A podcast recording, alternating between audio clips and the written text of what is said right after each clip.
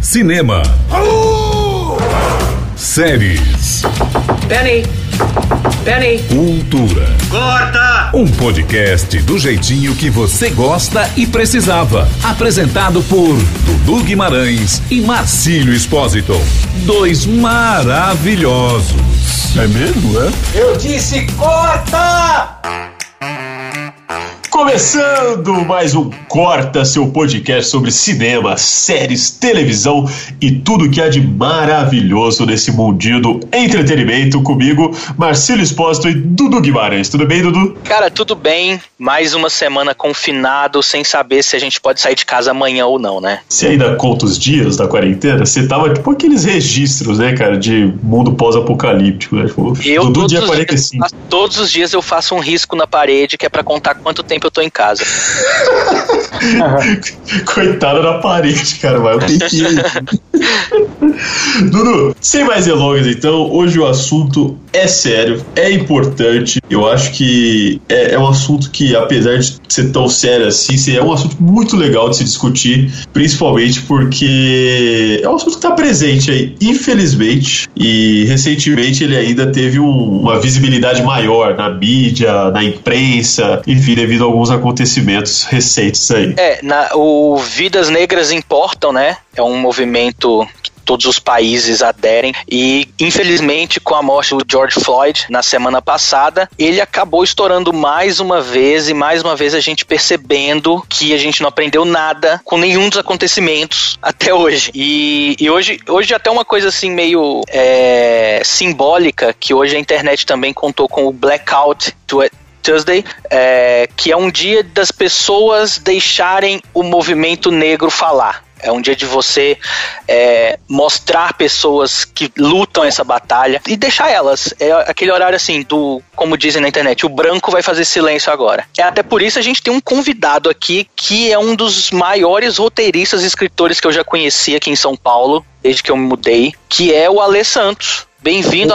Pô, Obrigadão aí pela apresentação, Dudu, um prazer imenso estar aqui com vocês. É, infelizmente numa, num, num momento tenso, né, por conta da pandemia, por conta dessa, desse assassinato do George Floyd aí, e também por conta de toda essa tensão que o governo cria aqui no Brasil, deixa a gente alucinado, né? Isso aí. E o Ale também, você falou que ele é roteirista, ele também é escritor, né, Ale? Eu escrevo Afrofuturista, Afrofuturismo, né? Eu, eu publiquei um conto é, ano passado, eu tô trabalhando no romance esse ano, inclusive eu tenho que mandar amanhã pra editora o primeiro capítulo. E se tudo der certo, aí eu vou dar um spoilerzinho aqui no podcast, mas eu tô aí trocando ideia pra entrar no time de roteirista de uma série. Pô, cara, isso é Olha, olha esse cara. Eu falei com vocês que Alê Santos é foda. Parabéns, parabéns. Olha aí, para pro nosso público, o que, que é o, o afrofuturismo? O afrofuturismo ele é um movimento artístico e estético. Ele começou muito com manifestações estéticas, galerias e, e artistas e designers que estavam redesenhando o futuro a partir de referências africanas e afro-americanas. Mas esse movimento ele começou a ganhar, a, a ganhar espaço na música também. Você tinha o Sun Ra, que é um, um grande cantor de rhythm and blues que tinha toda uma estética egípcia e tal. Aí depois você tem a Janelle Monáe, que também fez um, um, um álbum totalmente afrofuturista, que é o Arcadroid.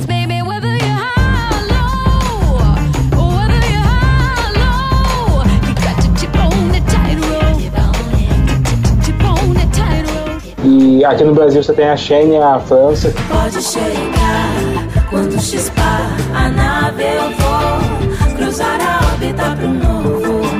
Começou a usar o afrofuturismo também. E aí você tem o Pantera Negra como expoente de Hollywood do afrofuturismo, né? Que é você imaginar o futuro e as tecnologias é, super avançadas, mas partindo do ponto é, africano, africano em diáspora para construir tudo isso, né? Aqui estão seus aparelhos de comunicação para a Coreia. Alcance ilimitado. Também equipados com um sistema de vigilância de áudio. Dá uma olhada. Acesso às contas Kimoyo à distância. Atualizado com uma interface direto para minha mesa. Porque a maior parte das pessoas não percebe que tudo que a gente tem de ficção científica parte do imaginário europeu, né? Tem Isaac Asimov, que é um, um, um branco, se não me engano, ele é alemão, mas ele foi para os Estados Unidos. Você tem é, William Gibson, que escreveu Neuromancer, que, inspirou inclusive o Matrix. Você tem Júlio Vernes, mas você tem só pessoas brancas e europeias ou que bebem de referências europeias construindo a ficção. O afrofuturismo vem romper com isso, vem falar, não, vou colocar pessoas negras, mas não só, não é uma questão só de cor, uma questão de ter traços africanos, mas principalmente de ter referências culturais africanas. E é legal, Ale, que principalmente, eh, assim, é, é algo recente, né? Princip- No cinema, no caso do cinema, que, é- que a gente consegue falar,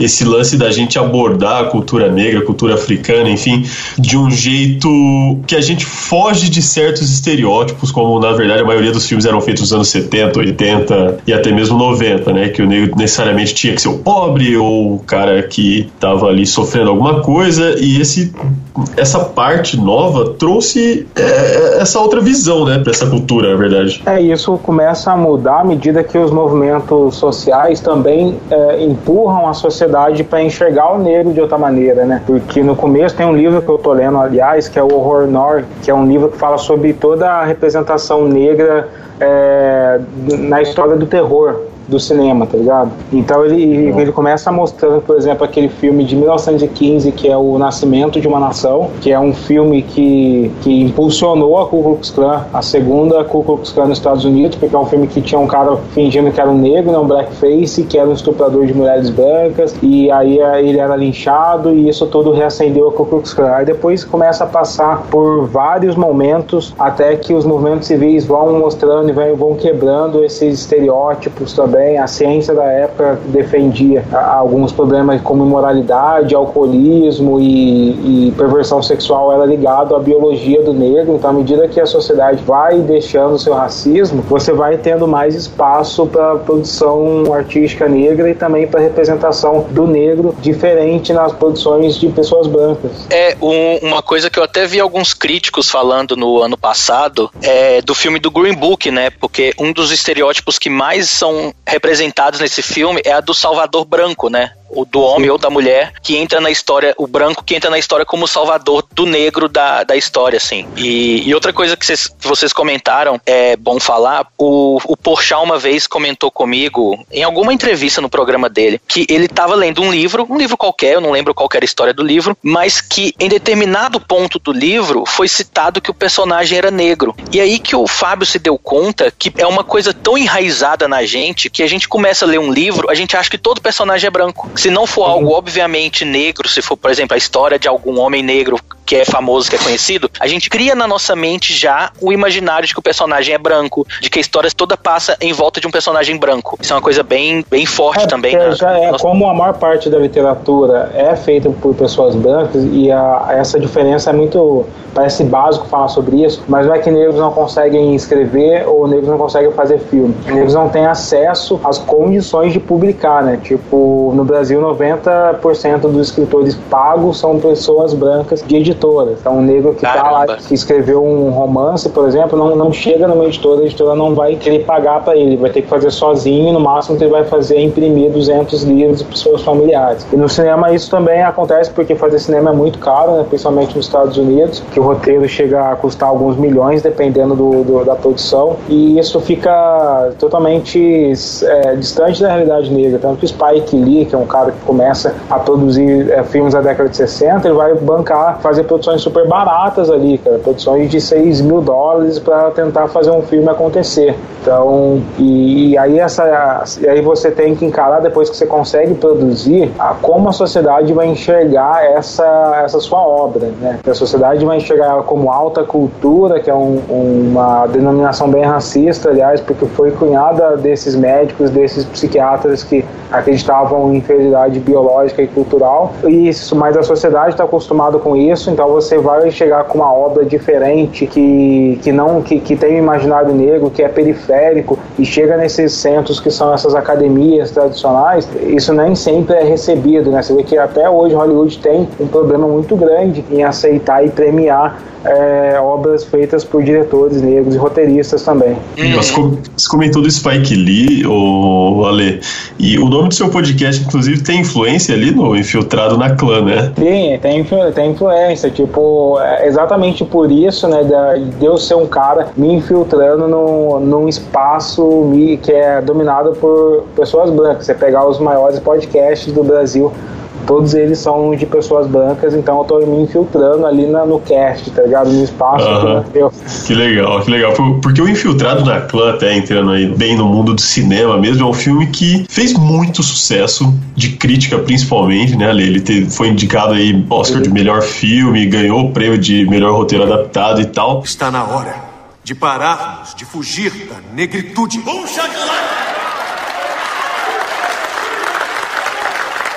Está na hora de vocês pararem de fugir de serem negros. Vocês estão na faculdade, certo? É isso aí. Deviam refletir. E ele trata a, questão do racismo. Eu vi isso com uma parte bem genial, né? Porque assim, é um filme cômico, para quem assistiu sabe, o Infiltrado na Clã, apesar de todas as questões que ele tem, é um filme que tem, tem comédia, né? Tem as partes cômicas. E eles fazem piada com negros sem ser racista. Eu não sei se você concorda comigo. Eu acho que ele é irônico, né? Ele vem mostrar o quanto hipócrita e, e canalha assim o- os Estados Unidos ainda conviver com esse racismo, porque lá nos Estados Unidos ainda a clã ela não é perseguida, né? Tem toda um- uma problemática para perseguir a clã, como não é um grupo que tem uma sede, que é uma organização documentada e tal, você não consegue criminalizar esse grupo. É por Uhum. isso que ocasionalmente você vê a Ku Klux Klan aparecendo em, em movimentos lá. Então Spike Lee vem fazer, vem jogar com essa ironia e vem colocar, jogar isso na cara dos americanos. Tipo, ó, é engraçado, mas é pra você sentir vergonha com isso. Exato, exato. Ele estampa na cara, né? É, é meio hipócrita de falar essas coisas assim. É muito bom a gente ver que o que tem mais negros aparecendo, porque fica meio que fica meio estranho falar isso, porque não deveria ser bom ver os negros aparecendo. Eles já, eles já deveriam estar aí há muito tempo. A gente já tá em 2020, sabe? A gente fala, ah, agora tá surgindo gente. Você fala, meu Deus, agora tá surgindo. Agora estão dando espaço. Igual o Pantera Negra é um filme de dois anos. Sim. Foi uma das primeiras produções grandes de Hollywood que valorizaram realmente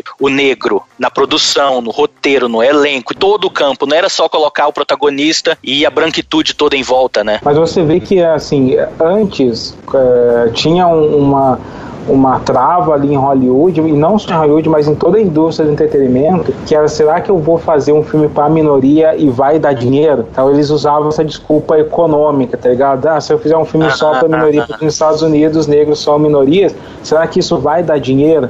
E o, o Pantera Negra ele vem romper com isso. Ele vem provar que uma produção negra, de uma história negra, feita por pessoas negras, faz, faz sucesso, dá dinheiro. Se eu não me engano, na época se tornou uma das maiores bilheterias ali da, do universo Marvel. E não foi só feito por, assistido por pessoas negras, isso que é o importante, sabe? A gente não tá falando aqui que os negros têm que fazer filme só para negros, porque os negros vivem em um mundo onde a gente assiste filme de pessoas brancas também. A gente assiste a lista de Schindler, a gente assiste todos os filmes do Scorsese, a gente assiste Tarantino. Então a gente também pode ver uma sociedade onde todas as pessoas brancas assistam o filme do Jordan Peele ou do Spike Lee. Então o Pantera Negra ele vem romper com isso, vai falar, cara, se eu construir, se eu pegar uma equipe negra e criar uma história baseada numa cultura africana, vai ser um sucesso comercial e todo mundo vai assistir. É, e o filme superou a marca de um bilhão de dólares, né, cara, de arrecadação. E chegou com expectativas de, de prêmios ao Oscar. Eu lembro que as pessoas comentavam até que foi uma surpresa por um filme de Marvel, de super-herói, chegar com tantas indicações e tantas expectativas de levar prêmio. Porque normalmente o que a gente vê de alguns críticos comentarem é que nem sempre os filmes de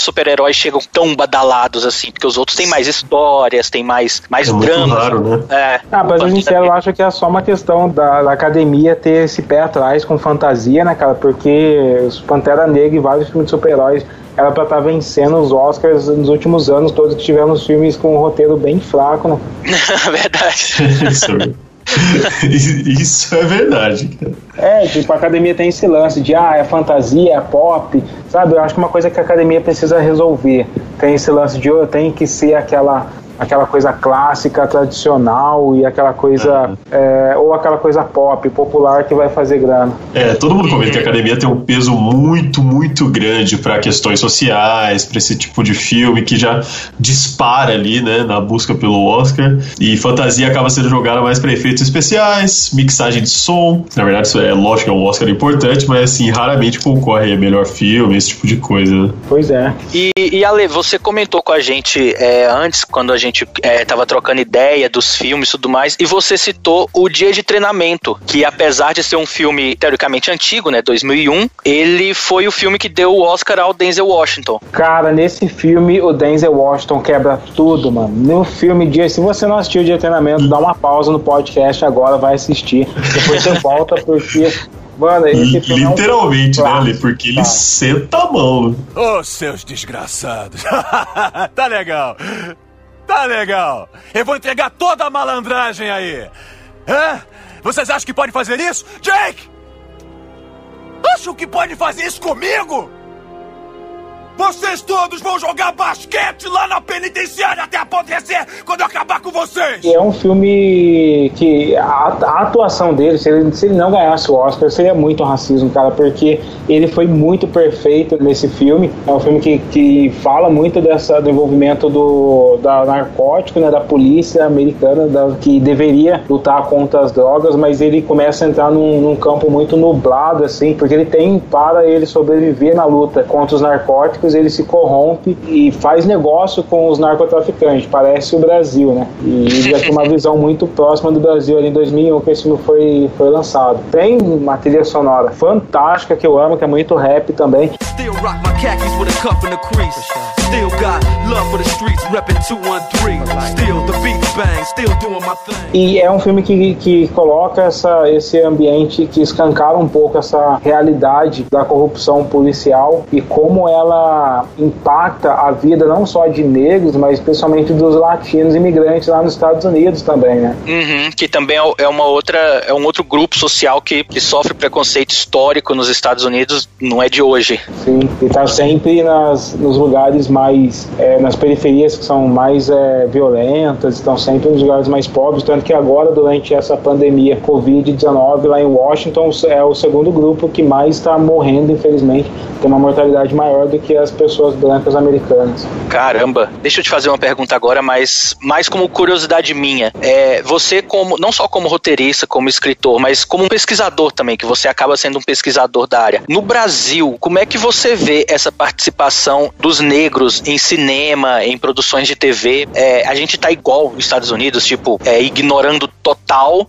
ou aqui você encontra algo mais palpável, melhor? Cara, os Estados Unidos está melhor que o Brasil nesse sentido, né? Porque lá você já tem um movimento, por exemplo, Black Exploitation. Não sei se vocês conhecem esse movimento, mas foi na década de 60 que os negros começaram a fazer os próprios filmes. Eu quero saber, esses filmes de policiais, esses filmes de terror, vamos fazer nós mesmos, vamos passar nos nossos próprios cinemas. Eles começaram a criar esse, esse movimento. Criou, por exemplo, o Shaft, que é uma referência do Black Exploitation. Depois ele virou uma referência pop. Você tem o Dolomite, tem o Shaft. Só teve esse movimento da década de 50 que fundamentou, e não é só a questão de produzir cinema, mas produzir uma cultura e uma estrutura da comunidade de construir cinema, tá ligado? Então essa cultura, essa comunidade, essa estrutura de ter produtores, de ter acesso a, a roteiristas, de ter acesso a, a cinegrafistas, isso a comunidade negra brasileira ainda está um pouco mais distante, tá? Começou a, a produzir isso agora, tem alguns, é, tem vários, na verdade, produtores negros que estão surgindo, já tem é, algumas coisas bem expressivas, então tem trabalhado na televisão, só que ainda não tem aquele, aquele destaque que o Spike Lee tem, né? não tem um destaque que o Jordan Peele, que recentemente ganhou o Oscar já está fazendo sucesso, já está fechando contratos com a Amazon, já tem contratos com a HBO, então você não vê tipo os nomes negros é, como protagonistas das produções, principalmente de TV brasileira, né? Porque no Brasil o cinema fica muito também ligado à Globo, né? que é uma a maior produtora, assim. Você vê lá geral. no, fazendo uma ou outra coisa. É, mas você não vê muitos nomes aparecendo, surgindo ali, cara. A gente, a gente comentou até, só voltando rapidinho, do dia de treinamento, e é curioso, né? Porque no mesmo ano em que o Denzel Washington ganhou lá o Oscar de melhor ator, a Hailey Berry também ganhou o Oscar de melhor atriz. Sim. Né? A Hailey Berry que ficou conhecida e viver, sei lá, Mulher Gato, a Tempestade, X-Men, fez John Wick 3 agora, e pelo filme A Última Ceia, ela ganhou junto com o Denzel Washington, dois é, atores negros, o Oscar de melhor ator, melhor atriz. É, então, por exemplo, até teve aquele uh, num Oscar que a Viola Davis faz um, foi no Emmy que ela fez um discurso emocionante que ela agradece os produtores porque se não tivesse produtores, se não tivesse escritores para construir personagens negros, é, a gente não teria ela vencendo o Emmy. Essa, isso mostra muito ainda o que acontece no Brasil. Infelizmente, a maior parte das equipes de roteiro são de pessoas que vivem nos mesmos bairros ou nas mesmas universidades e eles acabam convivendo só com o mesmo tipo de pessoa. É um cara que chama um amigo, outro cara que chama a, outra o parceiro, o aluno, o estudante, e são do mesmo tipo de, de grupo. Então você tem roteiristas brancos tradicionais que escrevem sobre tudo.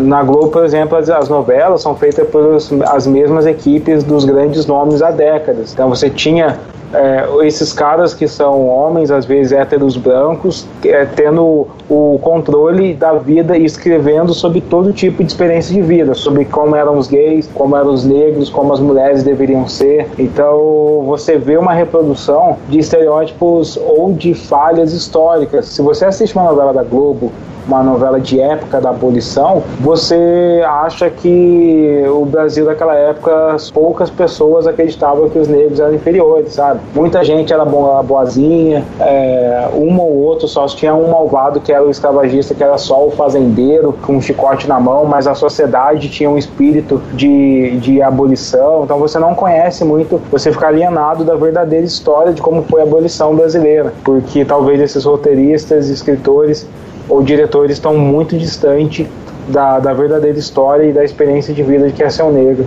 É, nossa, e o que você falou foi exatamente o que a Viola Davis falou no discurso dela, né, Ale? Que eu lembro que ela deixou aquela frase do a única coisa que diferencia mulheres negras de qualquer outra pessoa é a oportunidade. Oportunidade. É bizarro a gente ter que falar isso, né? Mas assim, não tinha que ter esse lance de será que é igual, não é? Não, enfim. É que assim, né? o racismo ele não é um sentimento, as pessoas não se sentem racistas. Quando a gente fala que o racismo afasta as oportunidades de escritores negros, é toda uma estrutura. Por exemplo, ah, geralmente você é de uma família tradicional branca de São Paulo, você está nos melhores bairros, você já estuda nas melhores universidades. Quando você sair da, no terceiro ano, você já vai ter uma oportunidade de estagiar numa, nu- numa grande produtora aí de São Paulo, mesmo que seja estágio de graça, você ter oportunidade. Se você é um negro e você se forma numa periferia ou numa universidade que não tem muito renome, essa mesma empresa que vai pegar o currículo e, de, daquele estagiário não vai aceitar o seu porque a sua universidade já não é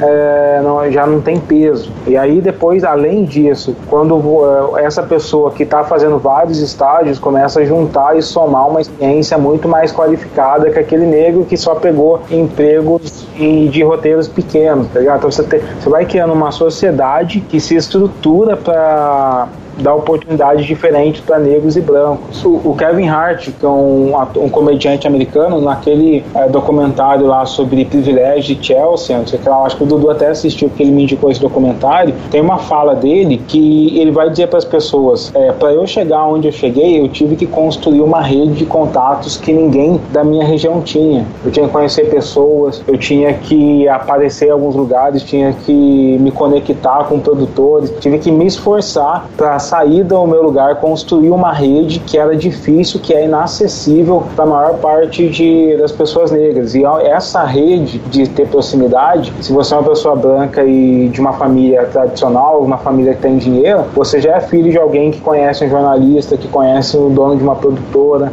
que conhece é, um assessor de imprensa, então você já tem uma estrutura é, de, de contatos, esse network que promove a sua ascensão dentro de qualquer sistema, dentro de qualquer oportunidade.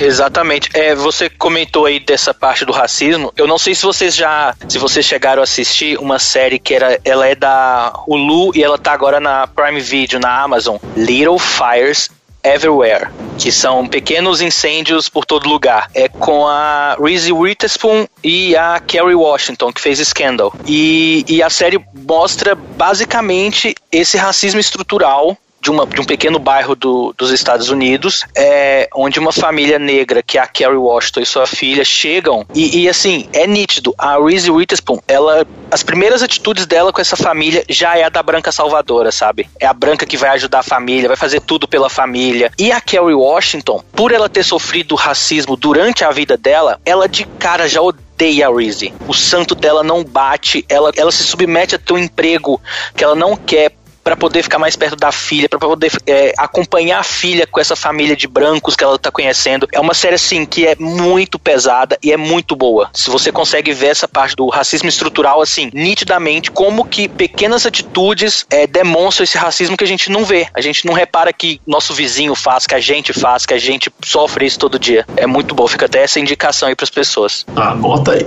Ale, e a gente tava falando, você, você tem um livro é, que chama Rastros da Resistência, né? Rastros de Resistência. É um livro que eu, assim, eu comecei há uns, eu acho que faz dois anos, um ano, eu sou, eu sou péssimo com essa questão de tempo, principalmente por estar numa pandemia, já nem sei que dia mais da semana. É difícil, é difícil. Mas assim, eu comecei a produzir algumas threads no Twitter e ah, foi 2019. Comecei a escrever umas threads no Twitter e elas alcançaram uma audiência muito legal, ganhei bastante seguidores e ocasionalmente as editoras chegavam até mim. Então você vê que através das redes sociais eu quebrei essa estrutura racista, porque eu já eu sou escritor eh, há muitos anos, assim, em 2013 eu representei o Brasil numa antologia mundial de ficção científica e eu achava que as editoras iriam abrir a porta para mim, nenhuma delas abriu a porta para mim, eu não, eu não tinha eu, eu não tinha nem mais pretensão de publicar um livro, mas a audiência que eu ganhei nas redes sociais me colocou em evidência e várias editoras vieram querendo adaptar as minhas threads para um livro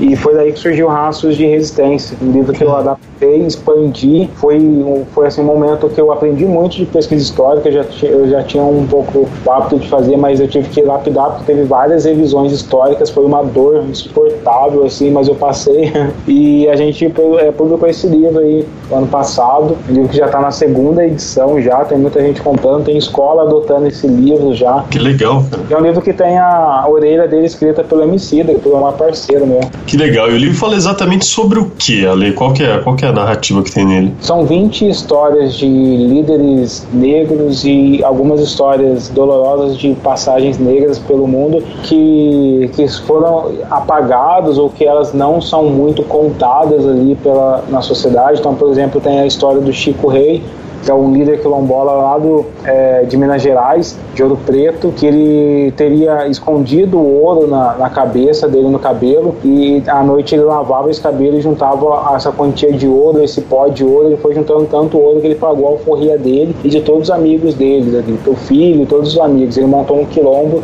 é, de pessoas livres, cara, se tornou um rei lá de Ouro Preto. E essa é uma das histórias do, do Raça Resistência. Eu também conto do, de um que virou filme, uma história que É uma, uma mulher que ela tinha, tinha uma etnia que ela exibia algumas partes dos- do, do corpo bem grandes, assim, diferente de mulheres brancas europeias. E isso fez com que ela fosse enjaulada e exibida em, em exposições para homens, assim, que ela tinha que ficar balançando a bunda e a galera tocava nas partes íntimas dela, sabe? Então, e ela foi muito utilizada para construção do racismo científico, porque os médicos iam lá, media as partes do corpo dela depois falavam, olha, a mulher negra é a mais animalesca por conta de ter essas medidas e a mulher mais civilizada tem o tamanho da vulva assim, diferente dela. Então você tinha todo um contexto assim. É um filme muito difícil de assistir. Caraca. Se vocês puderem assistam Vênus Negra, é um filme muito difícil porque vocês vão ter contato com o racismo científico mesmo ali. E pra, pra você ter uma ideia, quando ela morreu, eles pegaram o, o corpo, os pedaços do corpo dela e fizeram moldes para reconstruir, para deixar no museu. O Nelson Mandela teve que entrar com um processo internacional para que ele pudesse resgatar o corpo dela para ser enterrado lá na África, cara. Nossa, uma treta muito grande. Caraca, que pesadíssimo, né? E é uma das. É muita história que a gente não faz ideia de que Pois é. aconteceu e a gente precisa desses alê santos espalhados por aí pra resgatar, né? Pra fazer ser conhecido. Pois é, então a gente precisa contar essas histórias e fazer as pessoas conhecerem. O Brasil viveu uma ditadura, né, um momento de silêncio para muita gente e que pesou bastante para o movimento negro, que havia acabado de ganhar liberdade ali na República, mas aí se viu novamente eh, sendo perseguido por mo- movimentos racistas e depois pela ditadura que silenciou tudo. Então a gente começou a ganhar esse poder de contar as nossas histórias bem depois da ditadura com a redemocrati- redemocratização. E Ale, a gente já tá caminhando para o nosso finalzinho. O que que você indicaria para quem tá ouvindo a gente, para mim, para o Marcílio, que somos dois capiaus nesse assunto, é, de filmes que a gente pode aprender mais sobre o movimento negro, filmes que a gente pode é, entender é, por que que hoje chegou onde chegou. O que você indica pra gente? Cara, tem o filme que é o Straight Outta Compton, a história do NWA. Esse filme é fenomenal, porque o NWA é foi o, o precursor do gangsta rap, né? Você tinha Ice Cub, você tinha vários caras ali que, que construíram o, o rap, o hip hop da maneira gangsta, de protesto, principalmente contra a polícia. Eles tinham aquela música Fuck the Police, que foi muito censurada nos Estados Unidos. E o filme deles é fenomenal, vale a pena ser assistido para entender essa cultura de oposição à violência policial é, que, que existe, existe nos Estados Unidos, existe no Brasil também, mas esse especificamente vai falar sobre isso.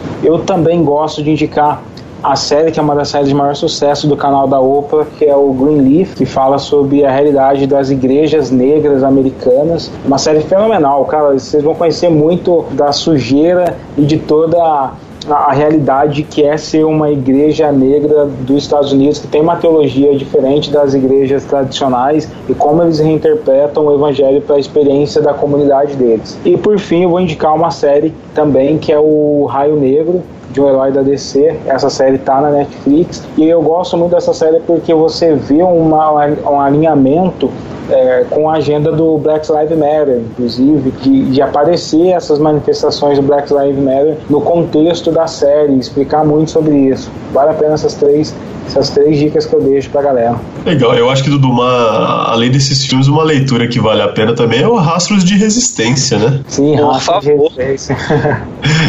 É, o livro, e com certeza, pelo que a Lê falou de- de- só dessas duas histórias, e tem mais o livro também, já fica a dica aí pra quem escuta a gente, que com certeza vale muito a leitura. Não foi fácil, né, Lê? Acho que só Não, você não sabe. Não foi, foi complicado, mas até porque a gente revisita histórias que algumas são muito poderosas, tem algumas histórias de líderes quilombolas, tipo o Benedito Meia-Légua, que se tornou meu- um dos meus heróis fenomenais, assim, que é um dos meus ídolos da luta quilombola pela inteligência dele, e algumas outras vão te deixar um pouco para baixo, mas são é necessário para a gente trazer essa memória para o nosso país. É importante. No começo, Ale, você comentou da, da série. O que mais que você pode contar pra gente, pra gente ficar curioso dessa série que você pode estar aí Mas fazendo eu não posso da... fazer, eu não posso contar. Mas se Ih, olha lá, Dudu. é, tipo, eu não posso porque. Segredos, segredos. Não, é porque vai, tipo, vai ser. é, vai ser controverso.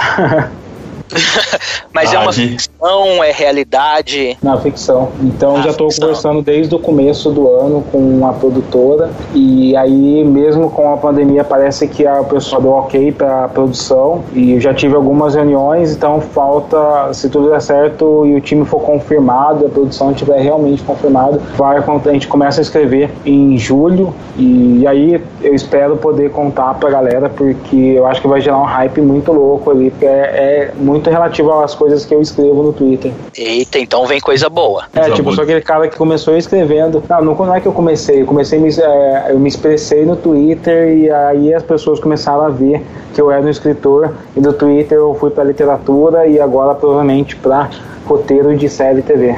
Maravilhoso, maravilhoso. Maravilhoso. Você viu, Dudu? Enquanto você briga aí no Twitter por causa de Big Brother, o Ale tá. Mas eu brigo. Twitter, cara.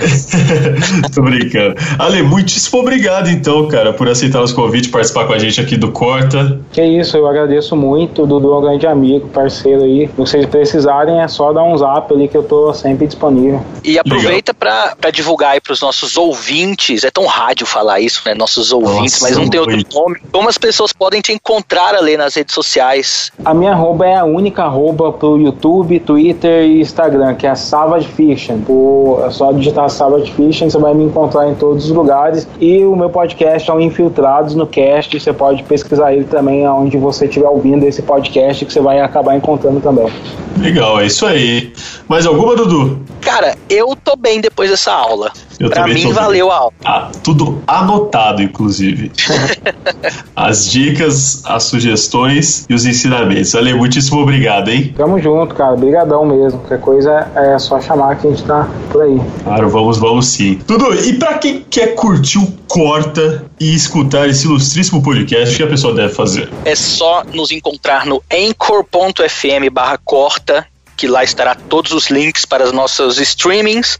É multiplataforma, né? Multiplataforma. E corta no Insta, corta no TT, nossas redes sociais de Instagram e Twitter. Fechadíssimo. Dudu, então, muito obrigado. Depois dessa aula aí do Alê Santos, que é escritor, pesquisador, roteirista, ele que está totalmente engajado aí é, nesse assunto que a gente discutiu no podcast de hoje, que é muitíssimo importante. Fica, fica um podcast de reflexão, né, Dudu? E que não fique apenas essa semana, né? Durante esses acontecimentos, que toda semana a gente possa falar e falar e falar, até entrar na cabecinha do brasileiro. Exatamente. Não queremos ser essa infelicidade. Obrigado, Dudu. Obrigado eu. Até semana que vem. Cuida, se cuida, juízo nessa quarentena, fique em casa. Ah, é o que eu mais tenho. Fiquem em casa todos se puderem.